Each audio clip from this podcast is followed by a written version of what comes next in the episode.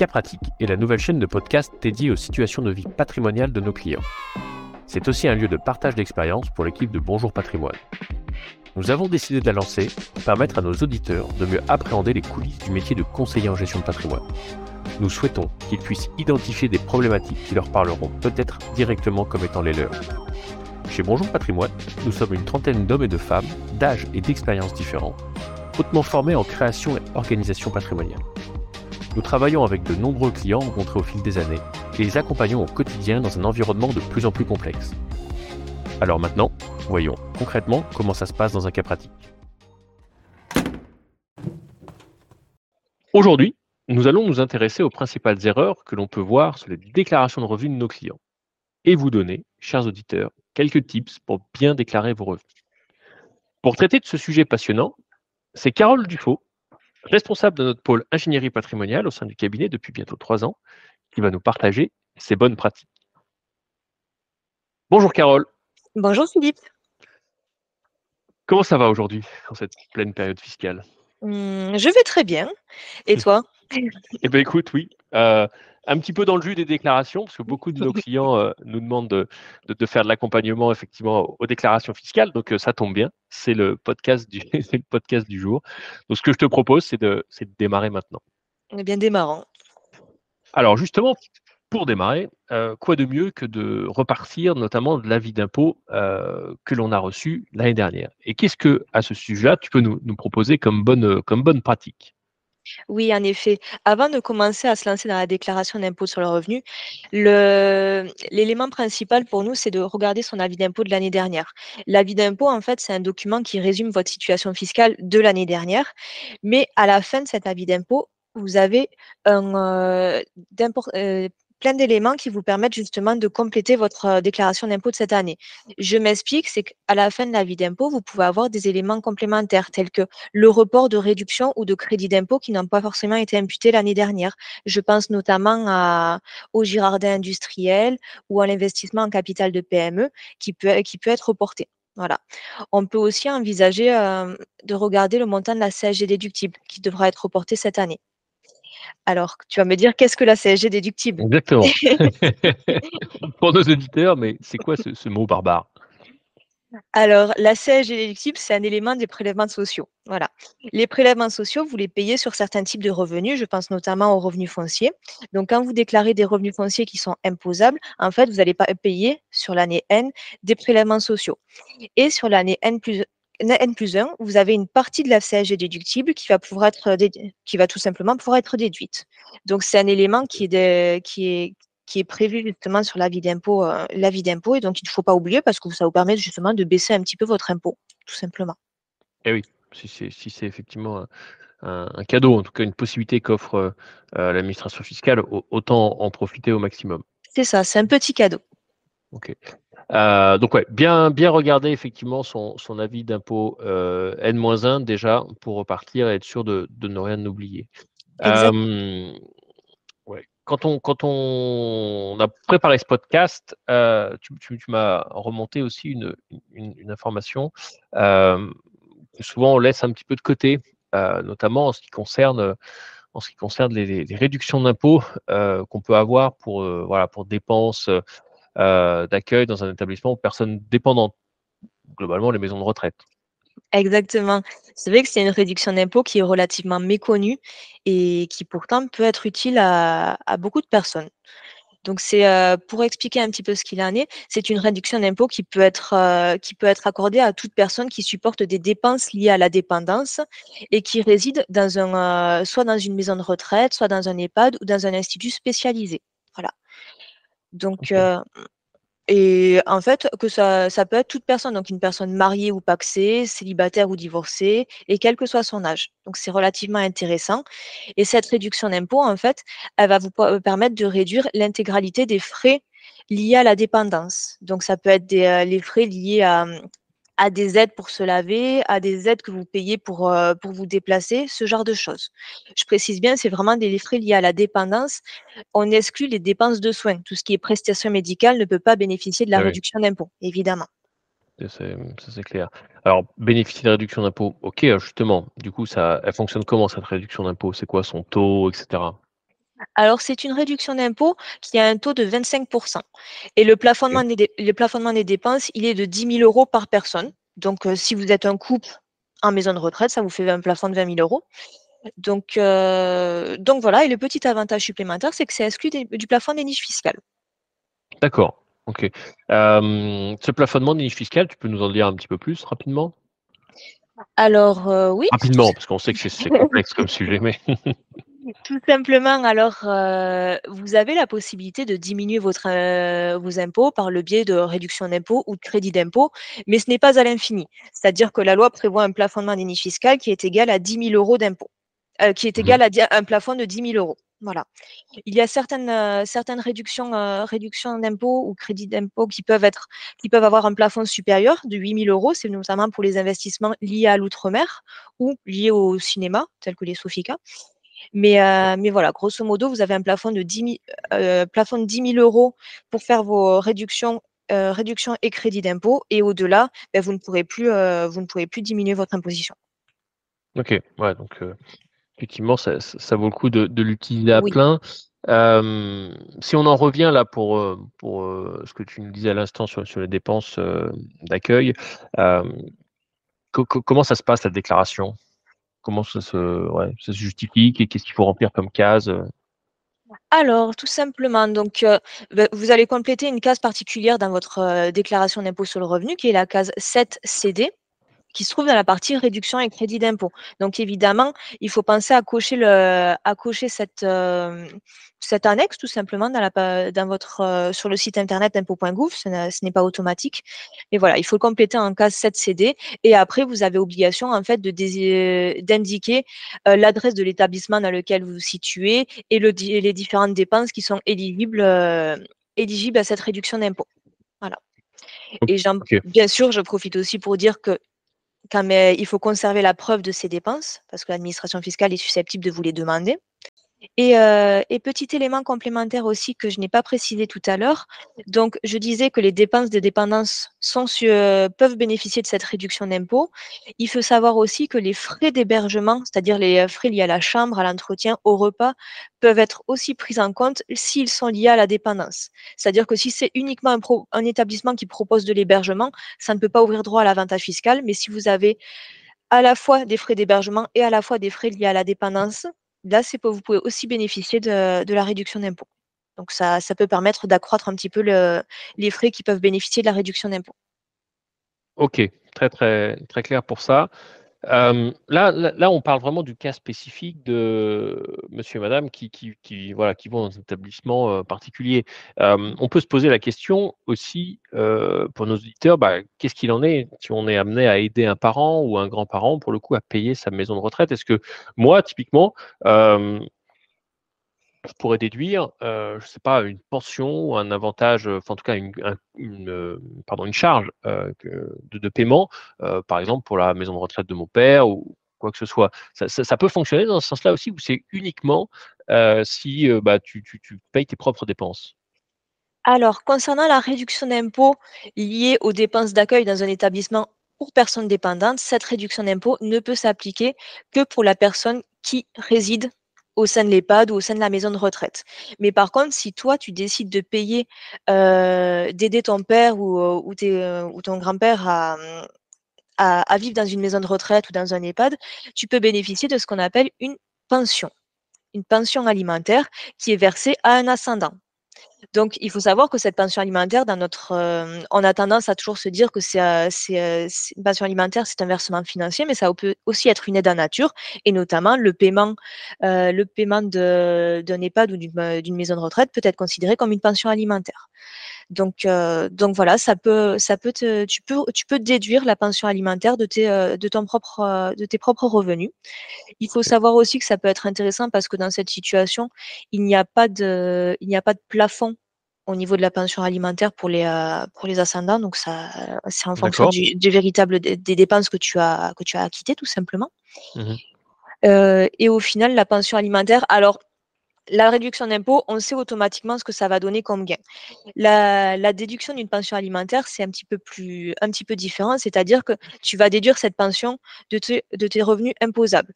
Donc, cet avantage fiscal, en fait, il est plus ou moins intéressant en fonction de ta tranche marginale d'imposition.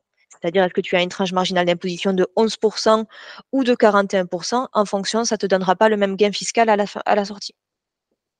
Très, très, très clair. C'est effectivement comme toutes, les, toutes les charges déductibles directement du, du revenu imposable, c'est sûr. C'est ça. Et avec une Ouais, je t'en prie, vas-y. Pardon, je précise juste aussi, parce que ça, ça reste important. Si toi, tu décides de déduire de ton côté la pension alimentaire, évidemment, l'ascendant euh, l'ascendant que tu aides, lui, devra déclarer le montant de la pension comme revenu imposable. Ah, voilà, il y a bien une limite à oui. ça. ça me paraissait, euh, c'est un petit peu là, là, où je voulais en venir. Ça, paraît beau comme ça, mais euh, je pense qu'il faut que ce soit une vraie pension. C'est-à-dire qu'on ne peut pas mettre une charge, entre guillemets, qui n'est pas justifiée que ce soit un vrai, euh, faut que ce soit une vraie, une vraie prise en charge justement. Et puis voilà, l'ascendant de l'autre côté doit quand même le, déclarer. Donc euh, c'est ça. Après, euh, on peut quand même relativiser. on a tendance à se dire qu'une personne qui vient, alors ça fonctionne pas pour tout le monde, mais généralement les personnes âgées ont une ont un impôt sur le revenu qui est nettement nettement inférieur au tien, tout simplement parce que ils ont une petite pension de retraite. Donc donc voilà. Bon après c'est à relativiser, ça s'applique pas à tout le monde, hein, mais c'est mais, euh, mais voilà. Ouais, très, très clair.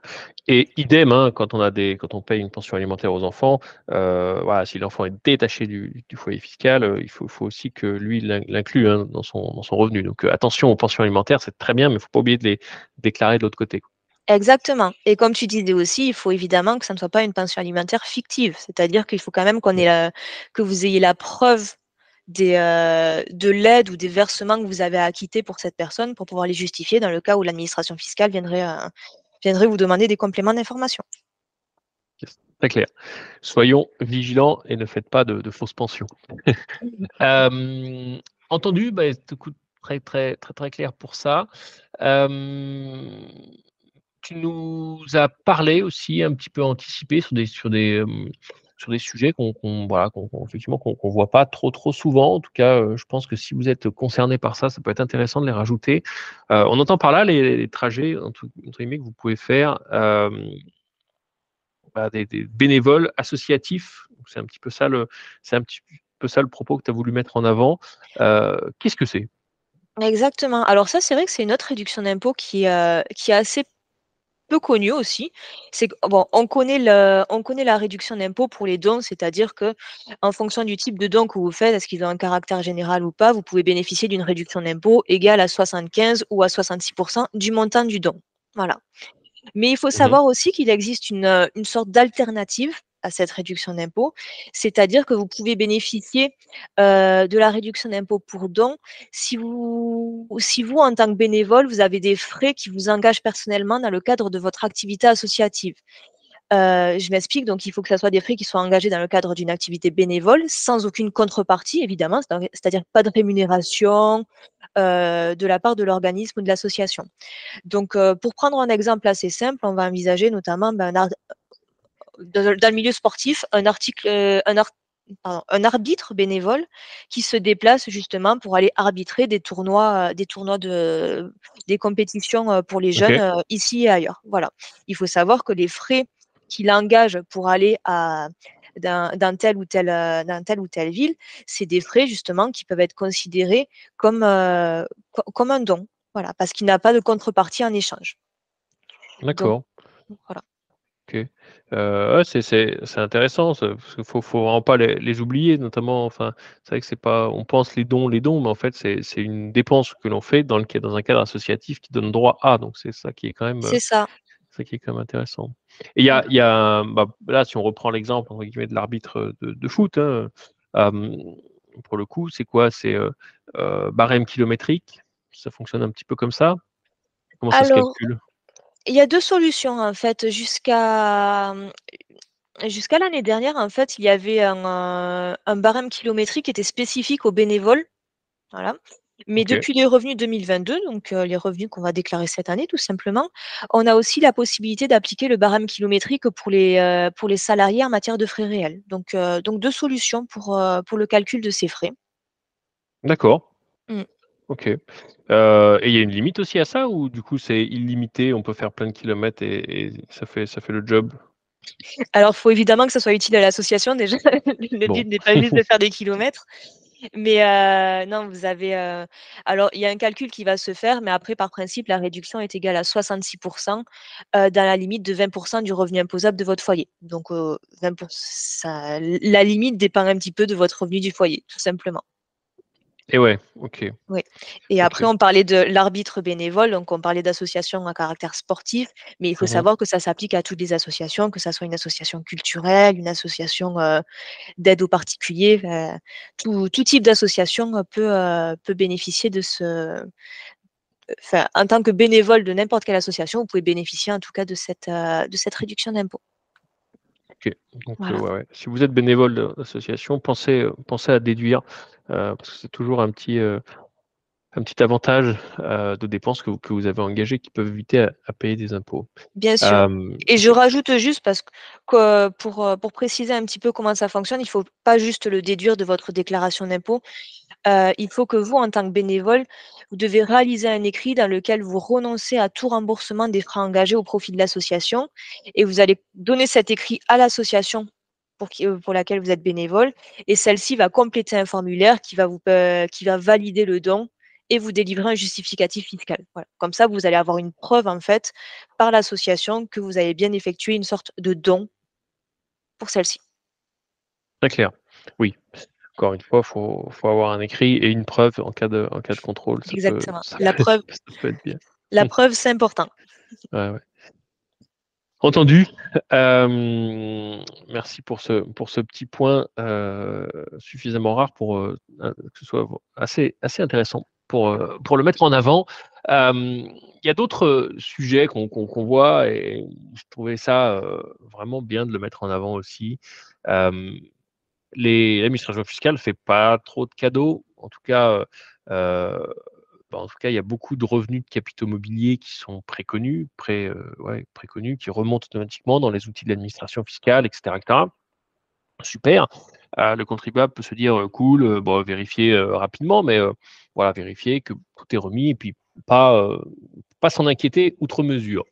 Bon, heu, le contribuable, heu, vous recevez aussi ce qu'on appelle un IFU, un imprimé fiscal unique, derrière, qui fait un petit peu office de récapitulatif par établissement financier, en fait.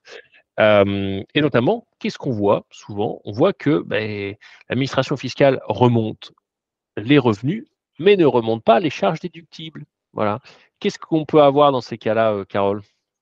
Alors tu l'as très bien expliqué. C'est vrai que l'administration fiscale ne remonte pas nécessairement les charges déductibles et heu, on pense notamment à la case 2CA.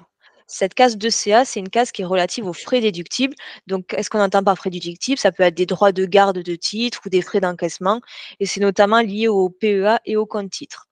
Et il faut savoir que cette case, généralement, elle n'est pas pré-remplie dans votre déclaration et c'est un petit peu dommage parce que ça ça ça reste justement, une charge déductible, donc ça peut être intéressant justement pour diminuer un petit peu votre imposition. Et ouais, Et oui et effectivement. et comme tu dis, on a tendance à faire confiance à ce qui est, heu, à ce qui est pré-rempli, mais sachez que ce n'est pas tout le temps juste, que ça soit d'ailleurs, là, on parle de revenus de capitaux mobiliers, mais c'est pareil aussi en matière de traitement et c'est, c'est, heu, ce n'est pas totalement, c'est pas toujours juste et je pense aussi aux heures supplémentaires qui sont souvent mal déclarées donc heu, donc faites attention. Ne faites pas totalement confiance à ce qui est, heu, à ce qui est pré-rempli. Il faut quand même avoir, re jeté un coup d'œil pour voir si tout est, si tout est correct et si rien n'a été oublié ou mal déclaré. Ouais. D'ailleurs, tu me fais penser à un truc, particulier que j'ai qu'on voit en fonction de certains, heu, typologies de clients qui peuvent avoir, heu, des actions gratuites, des stocks options et cetera et cetera. Heu, ça arrive. Tout à l'heure, tu nous as parlé de de CSG déductible, Oui, CSG déductible sur le revenu imposable, mais il y a aussi une petite ligne supplémentaire qui peut arriver dans certains cas, qui est la CSG déductible sur traitement et salaire. Oui. Ça, c'est une ligne très spécifique. Qu'est-ce que et il faut faire attention, pardon, faut faire attention à ne pas l'oublier, parce que ça peut y avoir des montants plus ou moins importants et effectivement, on peut la déduire pour le coup directement des traitements et salaires. C'est le fait que tu me dises: «Attention les traitements et salaires», ça m'a fait penser à ça. C'est vrai, c'est vrai. Vous avez alors, heu les actions gratuites et les stock options bénéficient de différentes fiscalités, euh, de beaucoup de fiscalités même. Ouais, très complexe. Mais euh, c'est très complexe. Donc déjà, je vous invite à avoir un professionnel si vous, si vous avez des actions gratuites et des stock options. Mais vous avez un, dans certaines situations, oui, vous avez la possibilité d'avoir une ligne de CSG déductible sur les traitements et salaires. Et c'est dans cette situation, ce n'est pas la même case que la CSG déductible du revenu du patrimoine. Donc c'est c'est pas tout à fait pareil. Donc donc il faut faire attention, comme tu dis à penser à, la, à, penser à, ne pas oublier cette CSG. Mmh. D'ailleurs, euh, je rebondis là-dessus, mais on avait enregistré un podcast avec Guillaume, euh, qui fait partie aussi de notre pôle ingénierie patrimoniale sur le, sur la, sur le volet euh, action gratuite. Alors, pour un cas particulier de, de clients euh, expatriés, mmh. technique plus plus, on va dire, parce que déjà, quand, sur de la, la fiscalité française, c'est un peu prise de tête, entre guillemets, sur les expats, c'est euh, prise de tête plus plus plus. Mais voilà, on avait déjà abordé ce sujet-là au sein de notre, au sein de nos différents épisodes. donc, ouais, effectivement, CSG déductible sur traitement et salaire. Attention, si vous voyez la ligne, ne l'oubliez pas parce que c'est toujours, euh, c'est déductible de vos traitements et salaires. Donc, avec, ça vous donne, entre guillemets, droit à une réduction d'impôt qui est équivalente à votre PMI, tranche marginale euh, d'impôt sur le revenu. Donc, euh, voilà. Soyez attentifs à ça aussi. Quoi dire de plus euh, Prélèvement à la source. Euh, prélèvement à la source, c'est une nouveauté, ça, de 2000, 2018, je crois, un truc de comme mémoire. ça. Ouais, de mémoire, parce que c'est vrai que maintenant, c'est vraiment rentré dans les mœurs. Euh, alors, il y a différentes options possibles. effectivement, il peut y avoir le taux individualisé, monsieur et madame, le taux mutualisé, il peut y avoir le taux neutre, bref. qu'est-ce, que, qu'est-ce que tu pourrais nous conseiller avec ça, justement, sur, sur Pass? Prélèvement à la source. Oui, c'est vrai qu'on fait une petite partie là-dessus parce que c'est quelque chose qui, même si ça commence à faire un petit moment, 2018, ça, commence à dater un petit peu maintenant, mais ça reste aussi un peu méconnu et on a tendance à le subir sans trop chercher à, l'optimiser ou à s'arranger avec le prélèvement à la source. Donc, à titre informatif, en fait, si vous déclarez et qu'en fait vous ne choisissez pas d'option, c'est le taux ordinaire de prélèvement à la source qui va s'appliquer. C'est-à-dire que vous allez avoir un taux pour l'ensemble des revenus de votre foyer fiscal. Donc, c'est-à-dire les salaires, les revenus fonciers, rémunération de gérant, tout. Voilà. c'est vrai que ce taux, ordinaire, il n'est pas totalement intéressant quand vous avez une inégalité de salaire entre monsieur et madame. C'est-à-dire qu'en fait, avec le taux ordinaire, ben, la personne qui paie le moins de salaire, eh ben, ce taux, à la, ce taux, de, taux ordinaire, ce taux à la prélèvement à la source, il va peser, proportionnellement, il va peser plus sur le petit salaire que sur le, gros salaire. Voilà. Donc, il a mmh été mis en place ce qu'on appelle un taux individuel. Il faut savoir que ce taux individuel, il devrait être applicable par défaut à partir de 2025. Mais en l'état actuel des choses, c'est à, nous de choisir si on souhaite à bénéficier de ce taux individualisé ou pas.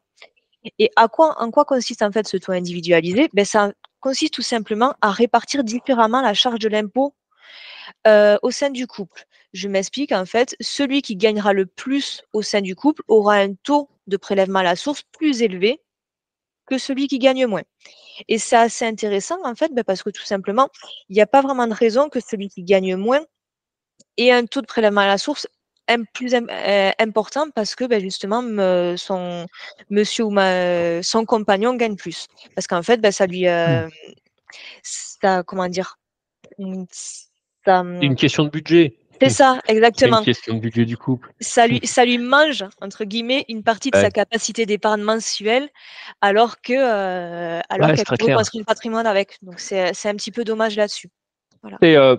en vrai, c'est si le, si le salaire tombe sur le compte commun, le, le, le, panier, l'enveloppe globale du couple, c'est pas très significatif parce qu'au mmh. final, tout tombe dedans, donc l'impôt il est payé de la même façon, etc. Mais si effectivement on a, on a une gestion différenciée du budget, que monsieur garde son salaire, madame garde son salaire, et que voilà, il n'y a qu'une partie entre du, salaire qui est mis sur le budget commun du couple, etc., etc., ou en tout cas, ou même voire complètement, il y a une gestion complètement individualisée du budget, ce qui arrive. parfois aussi, on le voit sur, certains de nos clients. Là, ça peut être intéressant d'avoir effectivement un taux individualisé pour exactement ce que tu disais. Mais en fait, c'est la, vraie question, c'est ouais, c'est une option qui vous est offerte. Tout dépend comment vous gérez votre budget. Exactement. C'est vrai qu'on a plus tendance à appliquer cette stratégie de taux individualisé, ben, notamment pour les, les, couples qui sont soumis à un régime, euh, régime matrimonial séparatiste, ou alors ben, pour les pareil, les Pax, euh, les partenaires de Pax qui sont, euh, qui sont soumis à un régime de séparation de biens aussi. Voilà. On a tendance à, à estimer que ben, là, il y a une division de budget, il y a une division de patrimoine qui doit être réalisée. Ok. Ça, du coup, ça s'applique qu'aux revenus personnels, on est d'accord hein Exactement, ça ne s'applique qu'aux revenus personnels. Donc, qu'est-ce qu'on entend par revenus personnels C'est vos revenus d'activité ou les pensions et rentes. Voilà. Ça ne s'applique pas aux revenus communs. Donc, attention, ce qu'on entend par revenus communs d'un point de vue fiscal, c'est tous vos autres revenus, c'est-à-dire les revenus, euh, les revenus fonciers, les revenus de location meublée, ce genre de choses. Voilà. Là, ça, vous conservez un taux, euh, vous conservez le taux ordinaire sur les revenus communs. Ok, très clair. Euh, Ok, bah, écoute, ça c'est bon. Euh, et dans la même veine, prélèvement à la source, souvent les, clients nous posent la question, mais euh, euh, j'anticipe un peu moins de revenus en 2023 ou j'anticipe au contraire beaucoup plus de revenus en 2023 parce que bah, j'ai acheté un bien, je vais avoir du, nouveau revenu foncier, parce que je vends un bien qui générait beaucoup de revenus, parce que j'ai une énorme augmentation de salaire, etc. etc. Est-ce que ça, on peut l'anticiper pour éviter d'avoir un, gros chèque à faire à l'administration fiscale en fin d'année N plus 1 ou au contraire, on laisse couler? Alors, vous avez les deux solutions. Vous pouvez laisser couler si vous en avez envie, mais après, d'un point de vue stratégie, patrimoniale, sachez que vous avez aussi la possibilité de moduler à la hausse ou à la baisse votre taux de prélèvement à la source. Voilà. Après, toujours pareil, c'est euh, un cadeau de l'administration fiscale. Donc, c'est-à-dire si vous souhaitez moduler à la hausse parce que vous savez que vous allez avoir euh, des revenus plus importants, euh, là-dessus, vous n'avez pas de problématique. Vous pouvez moduler à la hausse comme vous le souhaitez. Inversement, par contre, la modulation à la baisse, elle est soumise à certaines conditions. Mmh. C'est-à-dire qu'il vous faut une différence de plus de 5% entre le prélèvement après modulation et le prélèvement avant modulation. Euh, je m'explique en fait tout simplement sur le quand vous allez faire votre demande de modulation à la baisse sur le site de, sur le site des impôts, en fait, vous allez avoir une page qui va s'ouvrir là où on va vous demander un petit peu l'estimation, la projection de vos revenus sur l'année sur, sur l'année 2023. Et ensuite, le site va tout simplement faire un calcul pour déterminer est-ce que euh, cette, euh, la projection que vous, avez, euh, que vous avez réalisée vous permet de bénéficier justement de cette modulation à la baisse parce qu'il y a un écart de plus de 5%. Et. Ça revient à faire une mini déclaration en vrai. Une mini déclaration, voilà. Alors, faut savoir justement, oui, faut, faut savoir un petit peu euh, se projeter et savoir quels sont les montants que, que l'on va mettre, parce que tout simplement aussi, en cas de modulation abusive, vous avez des pénalités qui sont dues si le montant modulé s'avère inférieur à 5%.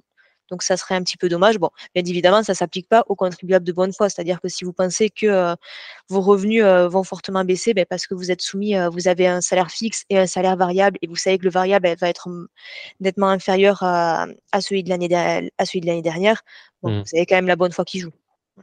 Ok. Très clair. tu peux nous donner un petit exemple, par exemple? Sur la, sur la différence de plus de 5%, c'est ça? Ouais, pour bien, pour bien comprendre. Alors tout simplement, donc on disait, vous allez faire les, euh, projections sur les sites des impôts et après, par titre d'exemple, imaginons vous aviez un montant de prélèvement initial estimé à 1000 euros. Si, le montant de, prélèvement, une fois qu'il est modulé, c'est-à-dire après la baisse de votre, euh, après votre demande de baisse, il correspond à 750 euros, ben, dans ce cas, vous avez un écart entre les deux qui représente 25% du montant, euh, du montant du prélèvement initialement déterminé.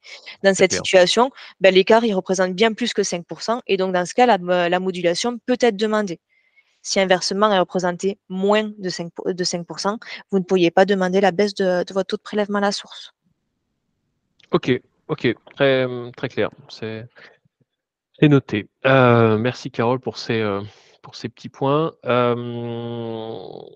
Puisqu'on est mardi et que le mardi tout est permis, ça aurait pu faire fonctionner avec le mercredi aussi, le jeudi, le vendredi, bref. Ça marche pour tout. ça marche pour tous les jours, sauf le dimanche peut-être. est-ce que, euh, ouais, est-ce que tu, tu vois d'autres tips que tu pourrais communiquer à nos auditeurs qui sont en train de finaliser leur déclaration et qui se disent, euh, voilà, Oui, bien sûr. Alors, ce sont des tips qui ont ten qui, je pense, avec le temps, sont, heu, sont de plus en plus connus, mais c'est, heu, c'est toujours intéressant de les rappeler quand même.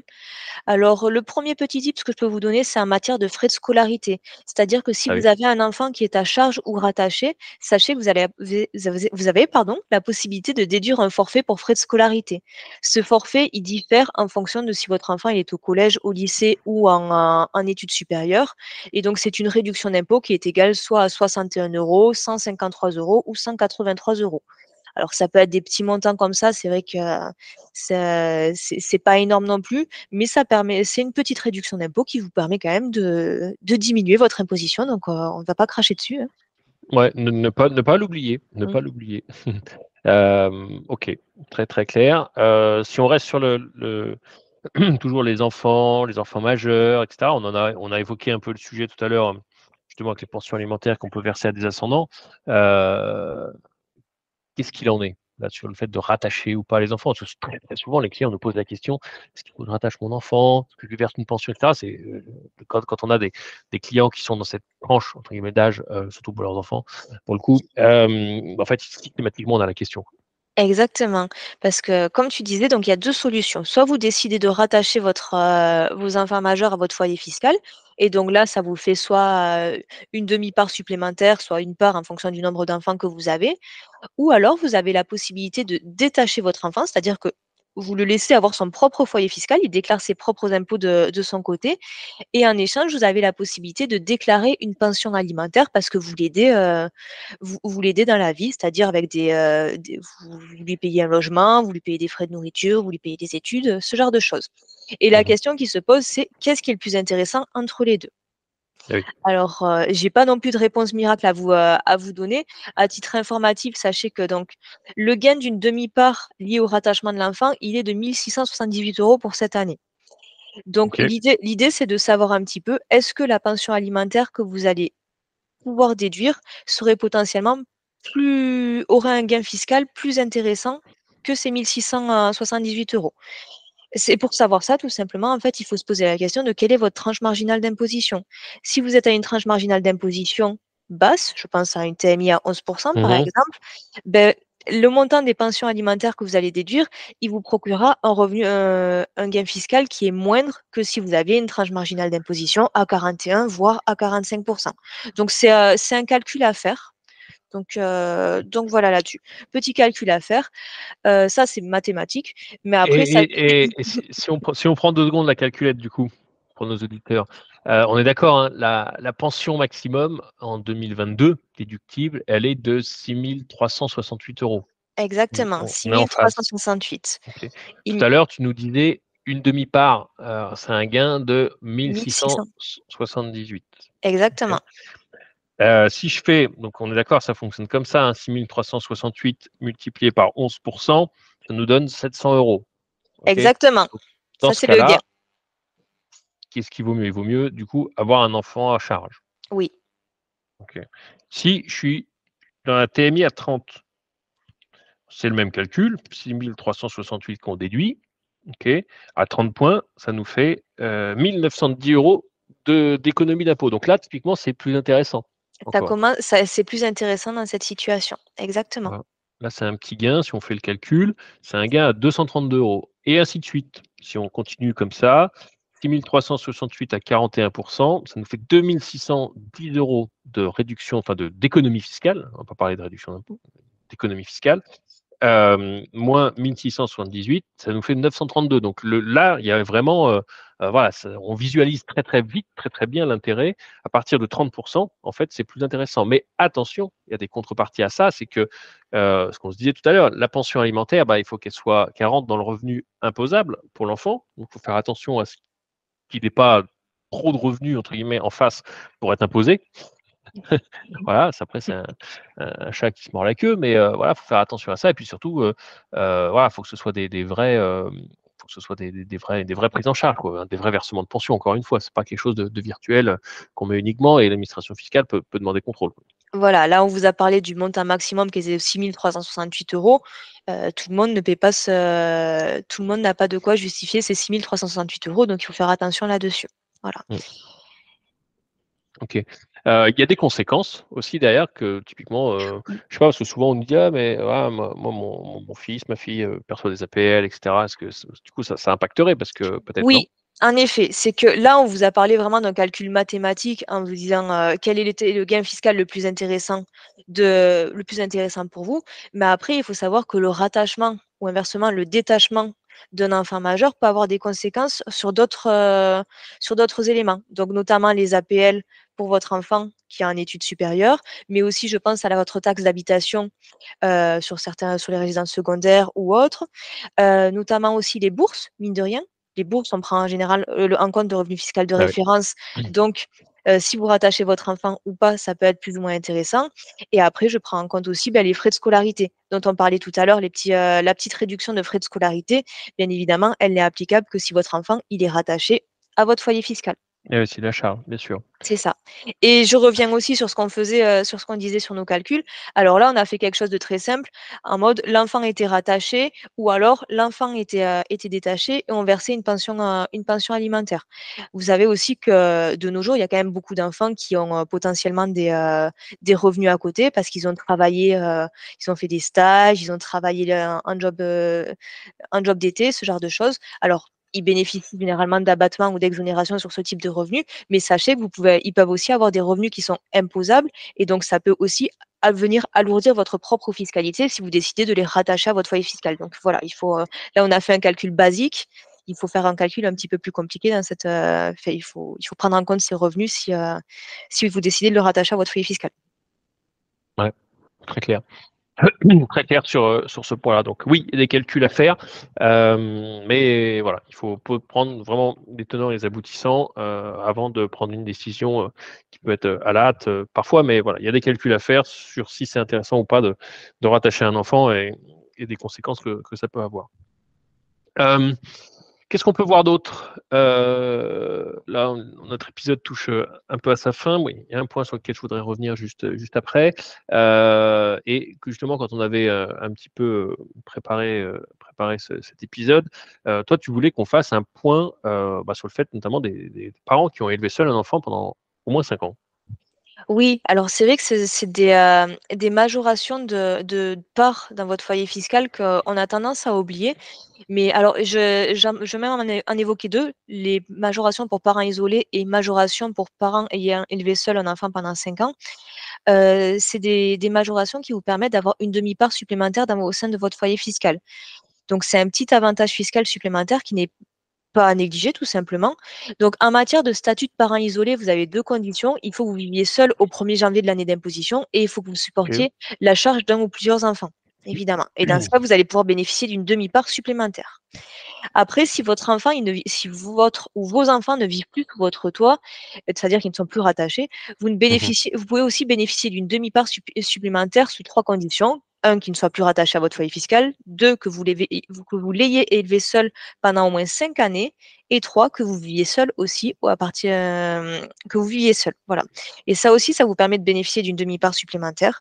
Donc heu, c'est des choses qui sont souvent oubliées et pourtant, heu, qui génèrent un gain fiscal non négligeable. Et ouais. Là, on est d'accord, hein, c'est une demi-part supplémentaire dans les 2 cas, hein? Oui.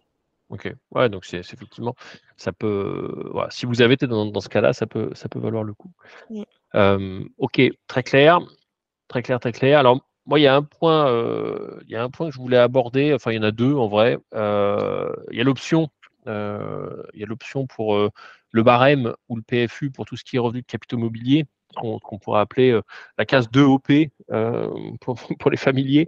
Faire attention parce que l'administration fiscale joue pas forcément en votre faveur. Puis, heu, par rapport à ça, quand vous faites votre déclaration en ligne, nous, c'est vrai qu'on a des outils, qui nous permettent d'optimiser systématiquement en programmant, en fait, le fait d'opter systématiquement pour ce qui est plus intéressant financièrement, donc fiscalement parlant pour le compte de nos clients. Quand vous faites votre déclaration sur le portail en ligne impôts.gouv, c'est pas forcément toujours le cas, donc heu, soyez, heu, soyez vigilants par rapport à ça. Est-ce que tu peux nous revenir, heu, un petit peu là-dessus justement? Oui, alors, heu, on parle de des revenus de capitaux mobiliers ou des plus-values, hem, mobilières. C'est vrai que vous avez 2 types, heu, 2 types de 2 choix d'imposition, tout simplement. C'est que vous allez pouvoir être, soumis à, au au prélèvement forfaitaire unique, c'est-à-dire un prélèvement de 30% avec les prélèvements sociaux de 17,2 à côté, ou alors vous avez la possibilité aussi d'opter pour le barème progressif si le barème progressif s'avère plus avantageux dans votre situation. Le barème progressif, c'est euh, le calcul se fait en fonction de votre tranche marginale d'imposition, donc ce dont on parle depuis tout à l'heure, donc soit 11%, 30%, 41% ou 45%. Euh, et tout simplement, le choix se fait en fonction de ce qui est le plus judicieux pour vous. Voilà. De la même façon, ici, c'est un calcul à faire. Est-ce que c'est mieux 30% de prélèvement forfaitaire unique ou alors une, euh, une tranche marginale d'imposition à 11%. Voilà, tout simplement. Euh, et il faut, si vous souhaitez opter pour le barème progressif, il faut que vous pensiez à cocher cette case 2OP. C'est quelque chose qui peut être oublié. Alors, il faut savoir que maintenant, sur le, sur le site euh, de votre déclaration, quand vous faites votre déclaration d'impôt, si vous avez des, euh, des, revenus qui sont relativement simples, c'est-à-dire des, des, revenus de capitaux mobiliers sans grande difficulté, euh, sans abattement, sans, sans règles particulières, le, le, site internet va pouvoir vous indiquer facilement si ce qui est le plus judicieux pour vous. Est-ce qu'il vaut mieux conserver le opter pour euh, conserver le prélèvement forfaitaire unique ou alors opter pour le barème progressif? Mais quand on, commence à avoir des choses un petit peu plus compliquées, c'est-à-dire des, plus-values mobilières avec des abattements, des revenus de capitaux mobiliers avec des abattements ou des durées de détention, euh, dans cette situation, le simulateur qui est, euh, qui est sur le impôt.gouv n'est pas, n'est pas suffisamment adapté. Et c'est là où on vous invite à faire attention. C'est-à-dire que je pense qu'il est intéressant de faire appel à un professionnel justement pour voir quelle est la situation qui est la plus pertinente pour vous. Parce que comme tu le disais tout à l'heure, Philippe, nous, on a des outils qui sont adaptés et qui nous permettent de faire des calculs vraiment, euh, vraiment bien précis là-dessus. Et, on en revient là-dessus aussi. Et ces calculs nous permettent même de prendre en compte la CSG qui sera déductible l'année suivante, et ainsi de suite ce que j'allais te dire. Parce que faire un, calcul à l'instant T, c'est cool, mais il faut réintégrer et se projeter ce qu'on peut déduire aussi derrière. Et quand on opte pour le barème, il y a une cote-part de CSG déductible. Voilà. Donc, euh, donc c'est quelque chose à prendre euh, que les gens euh, ne connaissent pas forcément, parce tout simplement, tout le monde n'est pas, tous les gens ne, ne s'y connaissent pas en, en fiscalité, mais c'est intéressant et c'est à prendre en compte aussi. Mmh Très très clair. Eh ben, merci pour ça. Alors avant de conclure, moi je voulais juste euh, quand même pas oublier de revenir sur un point parce que c'est vrai que euh, c'est quelque chose qu'on pense savoir ou pas, mais les, la déclaration des comptes à l'étranger. Euh, formulaire, formulaire 3916 à avoir à l'étranger si vous avez un compte Revolut, etc., etc. tout ce genre de comptes là, les comptes PayPal aussi, certains, etc peuvent être détenus à l'étranger, en tout cas dans une banque étrangère. Ça, l'administration fiscale, elle a, horreur de ça, enfin en tout cas, elle est particulièrement vigilante à ça. On peut tenir aussi compte des contrats d'assurance vie au Luxembourg. Voilà, si, si vous avez un certain patrimoine et que vous avez souscrit un contrat d'assurance vie au Luxembourg, bah oui, il ne faut pas oublier de le déclarer. Alors c'est un formulaire spécifique des avoirs détenus à l'étranger faut pas l'oublier. Euh, faut pas l'oublier parce que l'amende, elle est quand même, euh, elle est quand même conséquente puisqu'on parle pour le coup d'une amende euh, fiscale hein, de 1500 euros par année. par compte détenu à l'étranger. Donc, si vous avez trois comptes que vous avez oubliés bah, pendant trois ans, je vous laisse faire le calcul. Hein, 3 fois 3, 9 bon, euh, fois 1500, ça peut commencer à piquer un petit peu en termes de facture fiscale. Donc, euh, soyez vigilants. Euh, l'administration fiscale l'est pour vous, donc ne passez pas, ne passez pas complètement à côté. Voilà. pour moi, c'est bon. Il me semble qu'on a fait le tour. Est-ce que tu veux rajouter un petit point euh, avant de conclure cet épisode, euh, Carole, notamment, euh, je ne sais pas si tu devais faire une petite phrase de conclusion une fois qu'on a fait un peu le tour de, de ce partage d'expérience et des derniers petits tips. Euh, oui, alors je pense qu'on a bien on a fait un joli tour de de ce qui pouvait être intéressant. Alors, je pense que vous avez pu le voir quand même, on a évoqué des, euh, des réductions d'impôts ou des stratégies patrimoniales qui peuvent s'adapter à tout qui peuvent s'adapter à tout le monde. C'est-à-dire qu'on ne parle pas de on n'a pas évoqué des, euh, des stratégies qui sont uniquement destinées aux personnes fortunées. C'est euh, même à un petit niveau, en fait, on peut se rendre compte qu'il existe des solutions pour limiter l'imposition. Donc, il faut juste être vigilant. Et c'est vrai que, euh, voilà, les déclarations d'impôts se complexifient au fur et à mesure des années.